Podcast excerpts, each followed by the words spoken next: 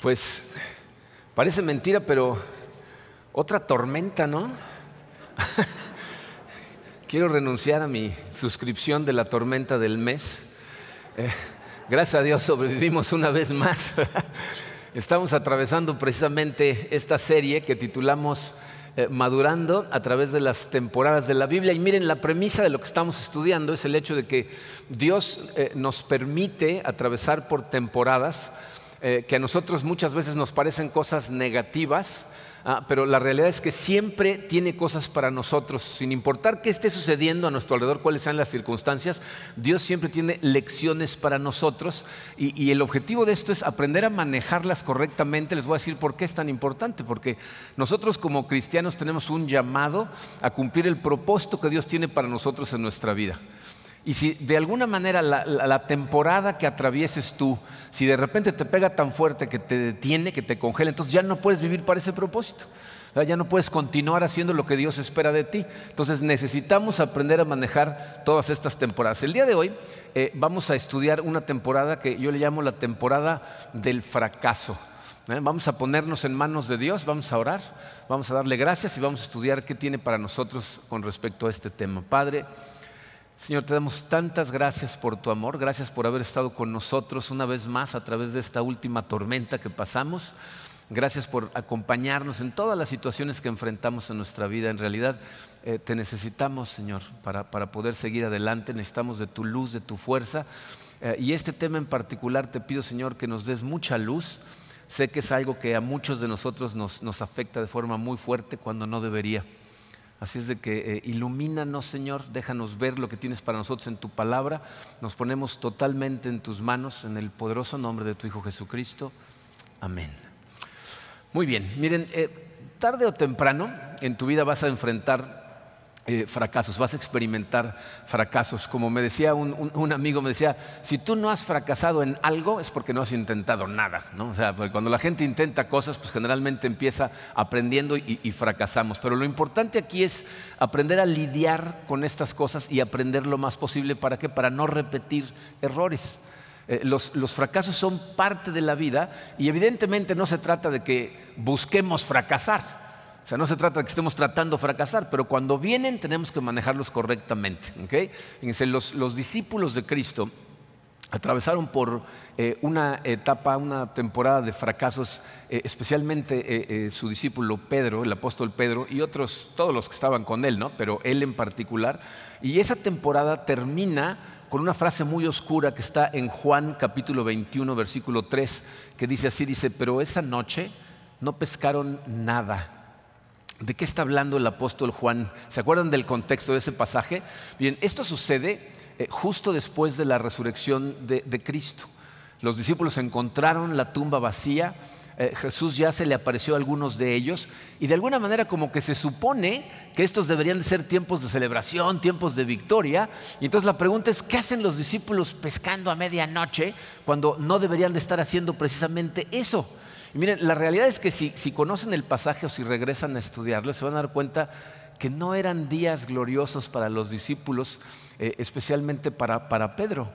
Eh, todos los discípulos habían salido huyendo eh, cuando arrestan a Jesucristo. Ah, Pedro unas horas antes le había dicho a Jesucristo que él estaría dispuesto a seguirlo incluso hasta la muerte, pero ahora, tal y como Jesús le profetizó, lo niega tres veces. Y la última de esas negaciones se suelta diciendo de groserías para probarle a la gente que no es un seguidor de Cristo, ni siquiera tiene el valor de ir a la crucifixión. Hay otros discípulos presentes, ven morir a Jesucristo y aunque algunos de ellos ya lo vieron resucitado y se oyen rumores de que resucitó, siguen asustados, siguen dudando. Pedro seguramente con la carga de, que había fracasado en ser cristiano porque lo había negado tres veces y entonces es precisamente a Pedro al que se le ocurre la brillante idea de regresar a pescar. Yo me imagino que Pedro pensó, pues si hay algo que sabemos hacer bien es pescar. Y entonces dice, me voy a pescar. Y los seis discípulos que están con él dicen, vamos. Fíjense, e, e, eso es impresionante como hace unas semanas hablábamos de cómo todos tenemos influencia sobre gente a nuestro alrededor. Pedro no se había dado cuenta de que él ya era un líder en ese grupo y en ese momento los está liderando en la dirección equivocada. Jesús los había llamado a pescar hombres y, Pedro, desanimado, fracasado, dice, vámonos de pesca y se van a pescar. Y se pasan, dice la Biblia, toda la noche tratando de pescar, pero no pescaron nada. ¿Ustedes se imaginan el estado de ánimo en ese barquito? Después de todo lo que había venido sucediendo, de que habían salido huyendo, de que se habían echado para atrás de lo que habían prometido hacer, y ahora salen a hacer lo que según ellos saben hacer muy bien, y otra vez les sale mal y fracasan, eso es lo que llamamos una temporada de fracasos. Eh, a lo mejor alguna vez lo has experimentado en tu vida. Y miren, a lo mejor ahorita porque estamos en medio de esta pandemia, eh, algunos lo estamos experimentando de forma intensa, pero lo que necesitas ser consciente es que no hace falta una pandemia para que atravieses una temporada de fracasos. De hecho, muchos lo hemos experimentado fuera de la pandemia. Dice, yo eh, eh, experimenté una temporada de fracaso, una época en mi vida en donde eh, arrastré a mi familia a atravesar por una, época muy dura. Yo trabajé en la hotelería hasta 1995. Fui el director corporativo de sistemas para la División América de Hoteles Meliá. Meliá nos, nos, trasladó el corporativo a Miami. A Karina no le gustó vivir en Miami, entonces renuncié y empecé a trabajar para una corporación que se dedicaba a vender eh, sistemas hoteleros eh, en todo el mundo. A mí me dieron la, dirección administrativa de México y Sudamérica. Ah, pero la empresa tuvo tanto éxito que se vendió y la empresa que lo compró tenía unos valores muy equivocados. Entonces, en 1997 decidí iniciar mi carrera como consultor. Yo llevaba muchos años preparándome para poder ser consultor empresarial y entonces renuncié a la empresa y dije, bueno, voy a dedicarme a esto. Eh, curiosamente, el primer cliente que obtuve llegó a mí, yo no lo fui a buscar. Eh, un, director de recursos humanos de una cadena de restaurantes que yo conocía me habló para pedirme que le diera un seminario de liderazgo. Y entonces empecé a dar seminarios de liderazgo. Y ese cliente me recomendó otros clientes que me recomendaron otros clientes. Y la verdad es que sin buscar clientela, los primeros cuatro años de, mi época de consultor fueron, o sea, la gente se peleaba por mi tiempo. Y entonces llegó un momento en que yo me sentía Superman. ¿no? Yo pensaba que todo era por mi gran capacidad. Me volví una persona muy arrogante. La verdad, eh, Dios eh, me dio una lección, pero eh, no saben cómo me sacudió. a finales del año 2000, yo había hecho un contrato con una empresa muy grande, una cadena hotelera muy grande, para darle todo mi tiempo durante todo el 2001. Y entonces, empezando el 2001, el, el 15 de enero del 2001, se supone que iba yo a recibir el depósito con el cual comprometían todo el contrato y no depositaron.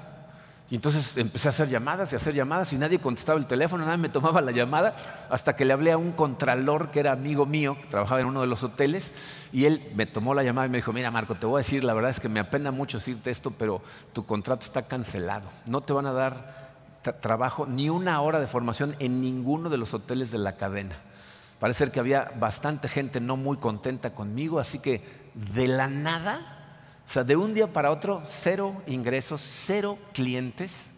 ¿ah? Eh, eh, trataba yo de buscar clientela como consultor, los contratos no se hacen de un día para otro, se tiene que establecer una relación de confianza, entonces no es algo que puede ser muy rápido. La semana siguiente se descompone nuestra camioneta, la única, el único coche que teníamos, una van, se descompone, yo no tenía dinero para arreglarlo. La siguiente semana la sirvienta se escapa, desaparece con el poquito dinero que teníamos. O sea, nos quedamos sin nada, ¿no saben? O sea, fue de verdad esas veces que sientes como si alguien te pegara en el estómago y sacara todo el aire, ¿no? Así como los, discípulos, durante meses no pesqué nada. Fueron tiempos complicados, una temporada de fracaso. Ahorita les platico un poquito más de esto, pero yo creo que todos hemos enfrentado situaciones como esa. Eh, y si no te ha pasado, si a lo mejor apenas estás empezando tu vida como adulto, eh, créeme que estas cosas en algún momento van a llegar a tu vida. Y te voy a decir cuál es parte del problema. Fíjense, parte del problema que enfrentamos es que vivimos en una cultura que ha distorsionado el concepto de éxito. Para la sociedad en la que vivimos, éxito lo tiene la gente que, gana mucho dinero, que tienen mucha fama o que tienen mucho poder. Y, la sociedad en la que vivimos venera a la gente que logra ese tipo de éxito. Entonces, para nosotros, los cantantes más populares, los actores más conocidos, los mejores atletas del mundo, los empresarios, ¿no? conocemos de nombre a los dueños de las empresas más poderosas del mundo, porque pensamos que eso es éxito. Pero ¿cuál es el problema? Fíjate, si tú tienes una distorsión del concepto de lo que significa tener éxito, entonces no sabes lo que significa tener éxito verdadero. Y no puedes alcanzar algo que no sabes qué es. Entonces, si no tenemos una definición exacta de lo que significa tener éxito verdadero, si pensamos que todo tiene que ver con lo material, pues vamos a perseguir las cosas equivocadas. Y el problema es que, eso se ha permeado a la iglesia. Incluso dentro de la iglesia la gente piensa que la evidencia de bendición de Dios es éxito material. Y entonces imagínense el problema que tenemos. Eso no es lo que dice la Biblia, eso no es éxito real. Jesucristo decía, la vida de una persona no depende de la abundancia de sus bienes. Entonces nunca vamos a alcanzar algo que no entendemos realmente qué es. Lo primero que tenemos que hacer es definir lo que significa tener éxito, porque entonces vamos a entender cuándo es que realmente estamos fracasando. Se les puse esta definición de éxito en su programa. Dice, éxito significa llegar a ser el tipo de persona que Dios quiere que seamos en todas las áreas de nuestra vida. O sea, Dios está esperando que tú sufras una transformación en tu corazón para que seas un cierto tipo de persona en todas las áreas de tu vida. Y si alcanzas eso, entonces estás teniendo éxito. Pero ¿qué significa entonces eso? Dios no está en el negocio del éxito material, está en el negocio de la refinación de tu carácter. Eso es lo que está tratando de hacer. Si, ustedes recuerdan a Job, hablamos de él en la primera semana, Job, eh, una persona a la que le fue como en feria en un solo día, dice, Job tenía esto muy clarito. Fíjense lo que dice Job 23:10. Dice, pero Dios sabe por dónde ando. Me pondrá a prueba y saldré refinado como el oro. O sea, eh, una de esas pruebas que Dios utiliza para refinarnos como el oro es el fracaso. ¿no? Entonces, y, Job está diciendo, Él me va a refinar, me está probando. Entonces, para nosotros, por eso, fíjense, el fracaso tiene muchas caras. El fracaso puede darse en relaciones, muchas personas que están eh, pero convencidos que, venía de Dios esta relación con esta persona y, se casan y, la relación fracasa, no funciona. Eh, se puede ver como me pasó a mí, ¿no? Eh, en tu carrera. Que estás tratando de lograr ciertas cosas en ciertas áreas y fracasa. En negocios, He hablado con muchas personas que me dicen, es que yo pensé que esto venía de Dios. Él me dijo que abriera este negocio y invierten todo lo que tienen y abren el negocio y, el negocio fracasa. Hay veces que es en los deportes. Para nosotros, ministerialmente hablando en la iglesia, hay ministerios que iniciamos emocionados y pensamos que van a tocar la vida de montones de personas y no funcionan. ¿No? Cuando damos consejería, hay personas que a través de la consejería sus vidas son transformadas, cambian su dirección y otras que de todas maneras hacen un tiradero y nos sentimos como fracasados. Fíjense, esas cosas pueden ser devastadoras cuando no deberían de serlo. Entonces, la, primera pregunta que vamos a contestar, el número uno romano en su programa, dice, ¿por qué nos afecta tanto fracasar? O sea, ¿por, ¿por qué es un golpe tan fuerte para nosotros cuando fracasamos? Hay tres razones muy importantes por las que nos afecta mucho. Número uno dice, porque muestra nuestras imperfecciones. O sea, cuando nosotros fracasamos en algo, se está mostrando que en eso que estamos tratando de hacer no somos perfectos, no supimos bien cómo hacerlo y entonces fracasamos. No nos gusta aceptar que no somos perfectos. Sabemos ¿eh? que somos imperfectos, todos lo sabemos, nada más no nos gusta que nos lo recuerden, ¿no? ¿O no? Miren, esto se ve en, todas las áreas. ¿eh? Lo puedes ver en cosas seculares como en espirituales. Eh, les platicaba hace unas semanas que eh, aunque ya no me dedico a la consultoría, tengo amigos que han llegado a puestos muy altos en empresas y a veces me llaman y me dicen, oye, ¿puedes venir y darles alguna formación a nuestros hoteles? Y entonces mi única condición es, ok, pero Karina me tiene que acompañar. Pero para que les sea más suavecito el golpe de que tienen que pagar por su boleto de avión, les digo, pero ella también va a trabajar. O sea, ella puede hacerla como, como de, cliente incógnito, ¿no? O sea, va y utiliza todos los servicios del hotel y al final te hace un reporte y te dice en dónde le está doliendo al servicio de tu hotel. La gran mayoría de los gerentes lo aprecian, te dicen, ah, perfecto, maravilloso. Pero hay algunos que dicen, no, no, que disfrute, déjala, no te preocupes. Digo, pero te puede decir, no, no hace falta. O sea, saben que tienen imperfecciones en su servicio, pero no quieren que nadie se los diga. Parece mentira, ¿no? Pero así somos. También como en el lado espiritual como creyentes, ¿no? Cada vez que alguien te dice, ah, tienes una espina en el ojo, y, la, y tú la viga que no. O sea, inmediatamente, ¿no? O sea, no nos gusta que, nos digan nada. ¿Ok? Este, pero fíjense lo que dice el apóstol Pablo en Filipenses 3:12. Dice, no es que ya lo haya conseguido todo o que ya sea perfecto. Sin embargo, sigo adelante esperando alcanzar aquello para lo cual Cristo Jesús me alcanzó a mí. O sea, Pablo mismo dice, no somos perfectos, vamos avanzando, pero, pero esto es un proceso. Y evidentemente el fracaso es parte del proceso. Entonces, muestra nuestras imperfecciones. La segunda razón por la que nos afecta mucho eh, es porque nos importa más la opinión de la gente que la de Dios. Estamos muy preocupados por lo que los demás piensan de nosotros. Y esto es una cosa muy extraña, les voy a decir, porque ustedes saben en qué pasa la gente pensando más tiempo? En sí misma. O sea, los expertos nos dicen que la gente pasa más del 95% del tiempo pensando en sí mismo, en cómo le afectan las cosas, en, si pasa tal cosa yo qué. ¿no? Si les sobra tiempo, piensan otra vez en sí mismos y, ya de pasada a veces piensan en alguien más, pero nosotros pensamos que están pensando en nosotros. Pero no es cierto. Y se los he demostrado muchas veces bien. Cuando ven una foto de grupo en la que ustedes aparecen, ¿a quién buscan primero? A mí, ¿no? Y si yo salí bien, la foto es buena. ¿No? Aunque todos los demás estén volteando, ay, qué buena foto, ¿no? Y si yo salí mal, la foto es mala. O sea, pensamos en nosotros todo el tiempo, pero por alguna extraña razón Pensamos que la gente está pensando en nosotros. Y lo que la Biblia dice es, si tú estás muy preocupado por lo que los demás piensan de ti, estás cayendo en una trampa. Eh, dice Proverbios 29, 25, temer a los hombres resulta una trampa, pero el que confía en el Señor sale bien librado.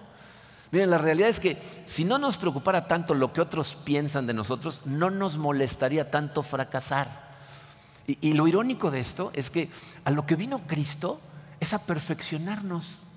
La Biblia dice que si tú has puesto tu fe en Cristo, Dios ya te ve como perfecto. Dice, ya ahora eres una nueva criatura. Lo viejo ya pasó, ya no te ve de esa manera. Te ve a través de los ojos con los que ve a Cristo.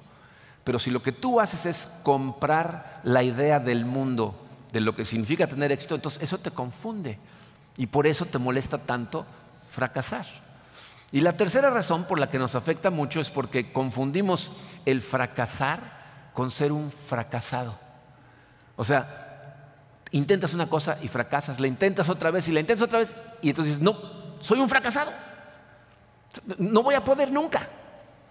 Miren, Zig Ziglar, que era un orador que fue mi mentor hace muchos años, me recordaba esto. Me decía, acuérdate de esto, Marco, el fracaso es un evento, no una persona. Es algo que sucede, no algo que tú eres. De hecho, si ustedes analizan a gente que en la historia, de acuerdo a los estándares de lo que significa fracasar, deberían ser fracasados, pero en realidad los consideran gente de mucho éxito. Eh, si, te gusta el béisbol, seguramente sabes quién fue Babe Ruth. Eh, Babe Ruth en su época estaba considerado como el mejor beisbolista de sus tiempos. Cuando Babe Ruth se retiró, tenía el récord de más home runs conectados, 714 home runs en una época en donde los beisbolistas no usaban esteroides, ¿no? O sea, este lo hacía, pero con, puro atleticismo, ¿no? 714. Pero ¿sabían ustedes que también se retiró con el récord de más veces ponchado al bat?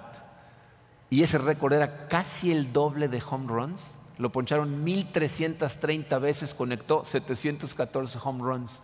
Y la gente lo considera un éxito. De hecho, si estudian la vida de Babe Ruth y lo que los expertos dicen acerca de él, ellos consideran que Babe Ruth cambió la manera en que se juega el béisbol.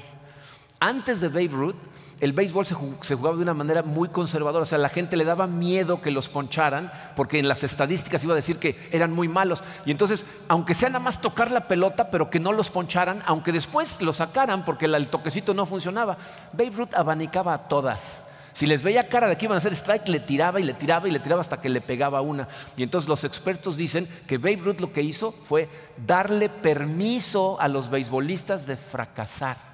O sea, que no les molestara, que no les preocupara fracasar tratando de darle. Y nadie considera a Babe Ruth un fracasado. Al revés, el mejor beisbolista de su época. Otra persona que eh, seguramente han oído hablar de él, fíjense, cuando era muy joven, envió su disertación doctoral a la Universidad de Berna, en Suiza.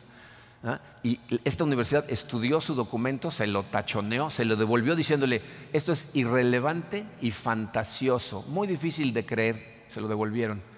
Se lo devolvió más de una universidad, lo tuvo que seguir mandando. ¿Saben de quién estoy hablando? Albert Einstein, con la teoría de la relatividad.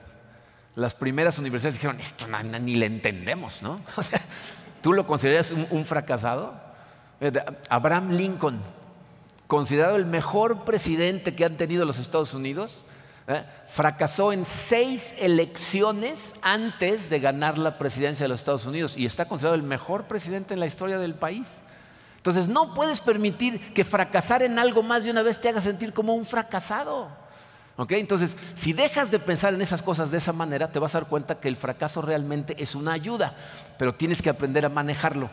Ese es el número dos romano en tu programa. Dice, cómo manejar correctamente los fracasos para que no te detengan, para que no te destruyan.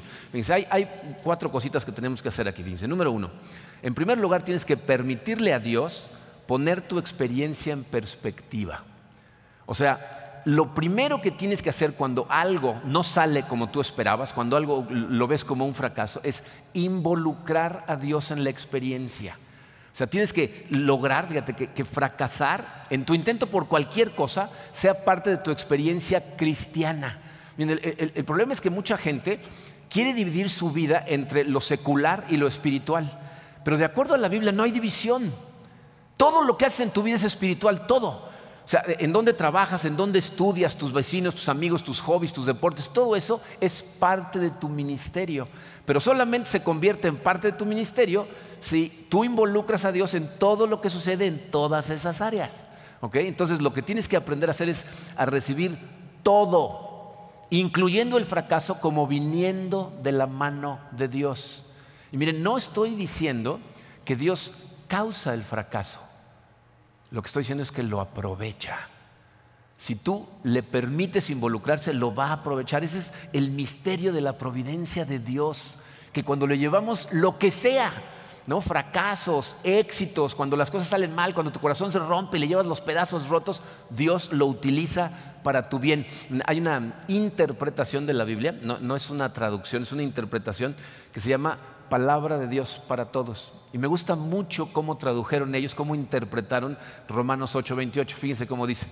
Dice, sabemos que Dios obra en toda situación para el bien de los que lo aman.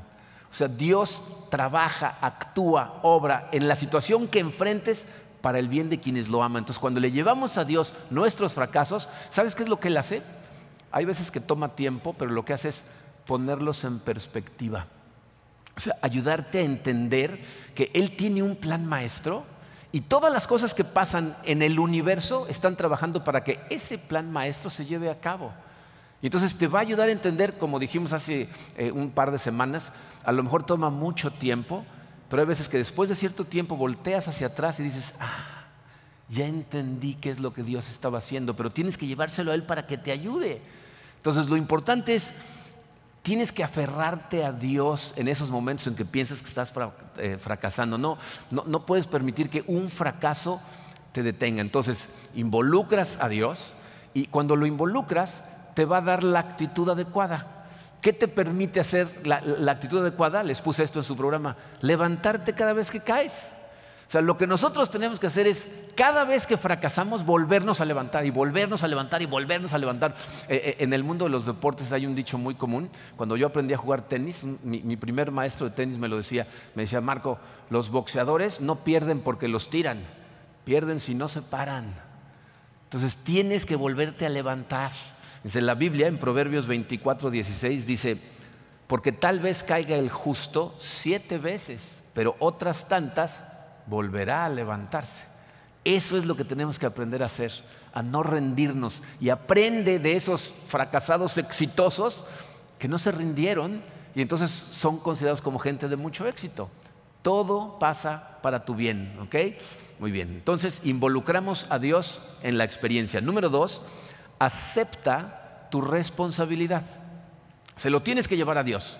No tienes que involucrarlo en la relación, pero tienes que aceptar cuál fue tu parte en la situación en lugar de lo más común que es buscar a quién culpar.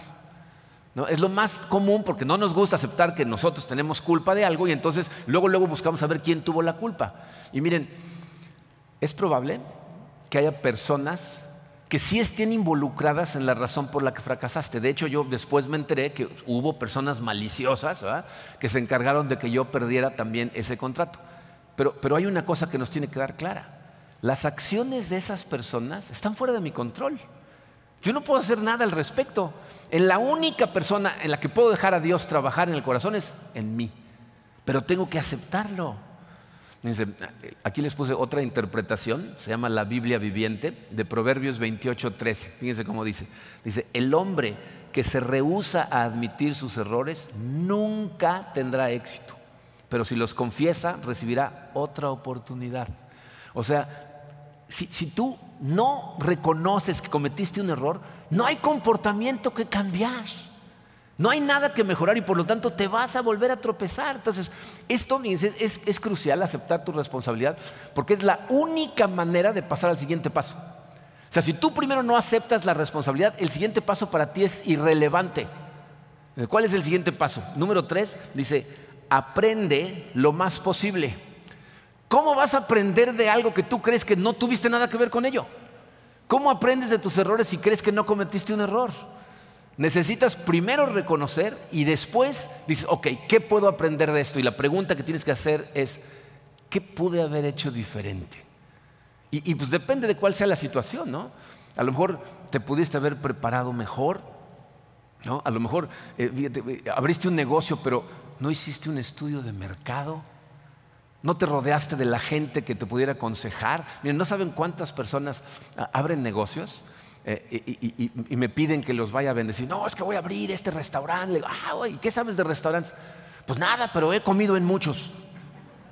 dice, bueno, yo he estado en muchos hospitales y no soy doctor, ¿no? O sea, eso, eso, no te convierte en restaurantero. Entonces, a lo mejor necesitabas rodearte de gente que conociera mejor el negocio, hacer estudios de mercado, pedir consejos, ser un poco más humilde.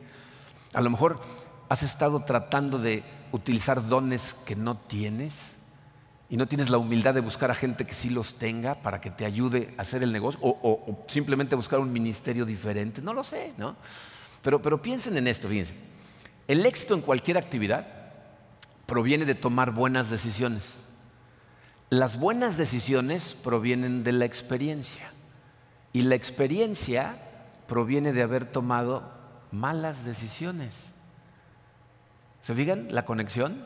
O sea, e, e, el éxito es el resultado de la experiencia que se obtiene cuando fracasas. De hecho, si tú fracasas y aprendes de ese fracaso, ya no se llama fracaso, se llama experiencia. Y por eso estudiamos en 1 Timoteo 4:15 la importancia de la diligencia y de progresar. ¿no? 1 Timoteo 4:15 dice, sé diligente en estos asuntos, entrégate de lleno a ellos. ¿Se acuerdan que estudiamos este versículo? De modo que todos puedan ver que estás progresando. O sea, la única forma de progresar es si vamos aprendiendo de lo que hicimos mal.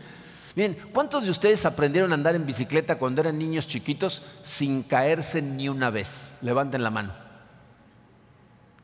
Todos aprendimos y nos caímos, ¿no? Porque ¿cómo aprendemos a andar en bicicleta? ¿No es un proceso? O sea, primero te subes y no sabes ni pedalear, ¿no? Te y luego aprendes a andar. Yo me acuerdo que aprendí primero a andar y después a frenar y bajarme. ¿Se acuerdan? No, vas eh, para bajarme yo tenía que chocar contra una pared, me caía, ¿no? Hasta que después poco a poco fui aprendiendo hasta que luego ya eres un experto, pero, pero aprendes, estás viendo a los otros niños andar en bicicleta y dices, pues si estos pueden, yo también, y entonces lo intentas y lo intentas y lo intentas hasta que te sale. Pero muchos éxitos del día de hoy pueden ver sus raíces en los fracasos de ayer, si aprendiste entonces cada vez lo haces mejor. Entonces, aprende lo más posible. Y número cuatro, y el último, olvídalo. O sea, si, ya le sacaste el conocimiento, ahora tienes que olvidarlo, tienes que dejarlo atrás, sacarlo de tu mente lo más posible. Sé que es imposible olvidar al 100% las cosas para nosotros, pero tienes que sacarlas de tu mente. Miren lo que dice Pablo, Filipenses 3:13, dice, una cosa hago, olvidando lo que queda atrás. ¿Se acuerdan ¿qué quedó atrás en la vida de Pablo? Pablo fue una persona que entró en la escena en la Biblia persiguiendo a la iglesia, matando cristianos, arrestando a hombres, mujeres y niños y, amenazándolos con cárcel a menos que se retractaran de su fe en Cristo. Dice aquí, olvidando lo que queda atrás y esforzándome por alcanzar lo que está adelante, sigo avanzando hacia la meta para ganar el premio que Dios ofrece mediante su llamamiento celestial en Cristo Jesús. Miren, cargar con el recuerdo de tus fracasos, lo único que hace es que vuelvas a fracasar de nuevo. Si todo el tiempo estás concentrado en lo que pasó atrás, es como manejar viendo el espejo retrovisor todo el tiempo. Te vas a volver a estrellar. Necesitas dejarlo atrás. Eh, hace cierto tiempo vi una entrevista que le hicieron a un entrenador de un equipo de fútbol americano. Era un, entrenador eh, eh, muy exitoso, o sea, su equipo ganaba mucho. Y le hicieron una pregunta que cuando la contestó, yo me sorprendí junto con todos los periodistas que estaban haciéndole la entrevista, porque un periodista le dice, oiga coach, ¿cómo, le, cómo entrena a su equipo para ganar juegos? Y este contesta y le dice, no, yo no entreno a mi equipo para ganar juegos. Entonces todo el mundo dijeron, ¿qué? ¿No? Si todo el mundo lo que quiere es ganar, ¿no? Pero luego terminó la frase, dice, yo los entreno para ganar jugadas, no juegos. El juego es un contexto demasiado grande para tener tu mente puesta en todo él. Tienes que concentrarte en la jugada en la que estás en este momento. Dice, el mayor error que cometen los jugadores de fútbol es si cometen un error, eh, estar pensando en el error que cometieron en la siguiente jugada. Entonces, por estar pensando en lo que hicieron mal, vuelven a fracasar. Y este coach les ponía una liga en la muñeca a sus jugadores por si cometían algún error, ¿no? que tiraban el balón o se les pasaba una tacleada, lo que sea, se dieran un ligazo y eso les recordara, olvídalo, ya pasó. Y entonces que se enfocaran en lo que venía. ¿no? Entonces, eso es lo que tenemos que aprender nosotros. Tienes que olvidarlo. Porque ¿sabes quién ya lo hizo? Dios. Dios sí tiene la capacidad de olvidar y la Biblia dice que Él no recuerda nuestros pecados. Cuando ponemos nuestra fe en Cristo y estamos todo el tiempo en comunión con Él, confesando nuestros pecados, Él los olvida. Eh, gracias a Dios, la historia de los discípulos con la que iniciamos no termina con la frase, esa noche no pescaron nada. Continúa, les voy a leer la continuación. Versículos 4 al 6 de Juan 21 dice, al despuntar el alba, o sea, pasaron toda la noche hasta el amanecer, dice, al despuntar el alba, Jesús se hizo presente en la orilla, pero los discípulos no se dieron cuenta de que era Él. Muchachos, ¿no tienen algo de comer? les preguntó Jesús. No respondieron ellos, tiren la red a la derecha de la barca y pescarán algo. Así lo hicieron y era tal la cantidad de pescados que ya no podían sacar la red. Eh, si siguen leyendo en ese pasaje, se van a dar cuenta que lo que estaba haciendo Jesucristo en ese momento era repetir el milagro de la pesca que había hecho cuando los había llamado originalmente. Y en el momento en que les dice eso y sacan los peces, Juan reconoce a Jesús y les dice, es el Señor. ¿Y recuerdan qué hace Pedro? que estaba cargado con el peso de haberlo negado tres veces, se avienta al agua y sale nadando hacia él y cae de rodillas ante él. Y Jesucristo lo que hace es restaurar su relación con él, ¿recuerdan? Tres veces, al, igual que tres negaciones, tres veces le pregunta, Pedro, ¿me amas?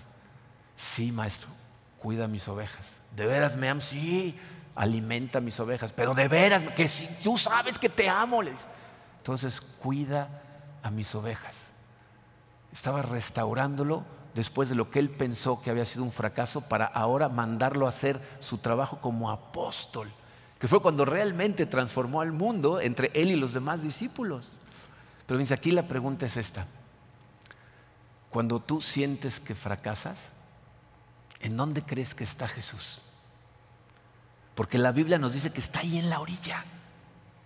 Ahí está esperando a que lo reconozcas, esperando a que te des cuenta que lo que quiere es restaurarte para que sigas haciendo lo que Él te llamó para hacer.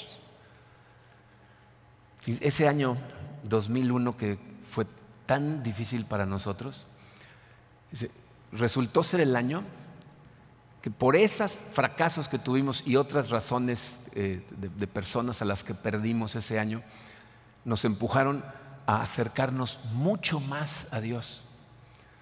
Yo no pude encontrar un cliente por casi seis meses y medio. Y me dio mucho tiempo para eh, eh, recibir el discipulado más profundo de, de, nuestro pastor en aquella época, Terry Hendricks.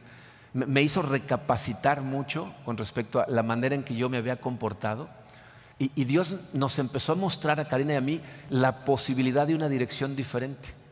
De hecho, a mediados del año, por ahí de junio, julio, recibimos uh, un nuevo contrato con una empresa muy grande eh, la consultoría que estaba yo dando se transformó increíblemente porque una cosa que notamos es que ahora la consultoría se convirtió en algo secundario. Eh, antes era primario, para mí eso era la fuente de mi identidad, ¿no? Y ahora ya no, llegamos a, realizar una comunión tan profunda con Dios que de pronto la consultoría ya era secundaria. Incluso la consultoría se convirtió en algo mejor porque aunque ellos no lo sabían, era cristocéntrica. Les estaba predicando sin la Biblia. Y, estoy convencido que si yo no hubiera fracasado tan espantosamente al principio de ese año, hoy no estaríamos aquí. Porque el resultado de ese año fue la apertura de la iglesia a principios del 2002. Fue cuando inició la iglesia. Entonces, gracias a todos esos fracasos, Dios nos acercó a Él, le permitimos transformarnos y entonces la iglesia comenzó. Cuando, cuando llegues al cielo, la historia de tu vida va a ser analizada. Yo hay veces que me lo imagino como una película en la que pienso que no esté nadie más que Dios y yo, por favor, ¿no? Pero la historia de tu vida va a ser analizada y de lo que te vas a dar cuenta es que no hubo fracasos. Simplemente hubo la mano de Dios amorosamente transformándote, moldeándote y guiándote para que pudieras cumplir con el propósito que tiene para tu vida. No son fracasos. Los fracasos no son lo que pensamos. Mira nada más lo que hizo Dios con Cristo. El, fracaso que podía considerarse como el más grande a los ojos de los discípulos del ministerio de Jesucristo, que fue su crucifixión, Dios lo convirtió en el acto más maravilloso en la historia de la humanidad, que fue su resurrección, triunfo sobre la muerte, sobre el pecado, para salvar a miles de millones de personas, entre ellos tú y yo. Gloria a Dios por los fracasos que utiliza para moldear nuestro corazón y ayudarnos a vivir para su propósito. Vamos a orar. Padre, te damos tantas gracias por tu amor, Señor, tantas gracias por tu palabra que nos ilumina, que nos enseña. Eh, estamos tan moldeados a este mundo que vemos las cosas de forma equivocada, Padre, y no entendemos lo que estás tratando de hacer en nosotros. Te damos gracias, Señor. Padre, yo sé que atravesar por esta etapa de fracaso es para muchos de nosotros muy difícil. Nos cuesta mucho trabajo, pero es porque no vemos las cosas con tus ojos. No vemos a través de la lente de tu palabra. Ayúdanos, Señora, nada más a estar preocupados por lo que opinas tú y estar muy preocupados por lo que opinas tú. Acercarnos cada vez más a ti, Señor, de manera que cada vez que enfrentemos cualquier situación, te involucremos a ti. De hecho, sé, Señor, por experiencia propia, que mientras más te involucramos, menos fracasamos más nos diriges correctamente y aún así hay veces que nos vamos a tropezar. Ayúdanos, Señor, a aprender, a reconocer nuestra responsabilidad en todo lo que hacemos, a entregarte todas las piezas, Padre, para que tú sanes nuestro corazón, pero a volvernos a levantar y seguir adelante. Ayúdanos, Señor, a sacar de nuestra mente todas esas cosas que consideramos negativas y fracasos para que no nos carguen al revés, que vayamos ligeros corriendo hacia la meta, Padre, a donde sabemos que nos estás esperando tú con los brazos abiertos. Gracias por tu amor, Señor. Te pedimos todas estas cosas en el poderoso nombre de tu Hijo Jesucristo.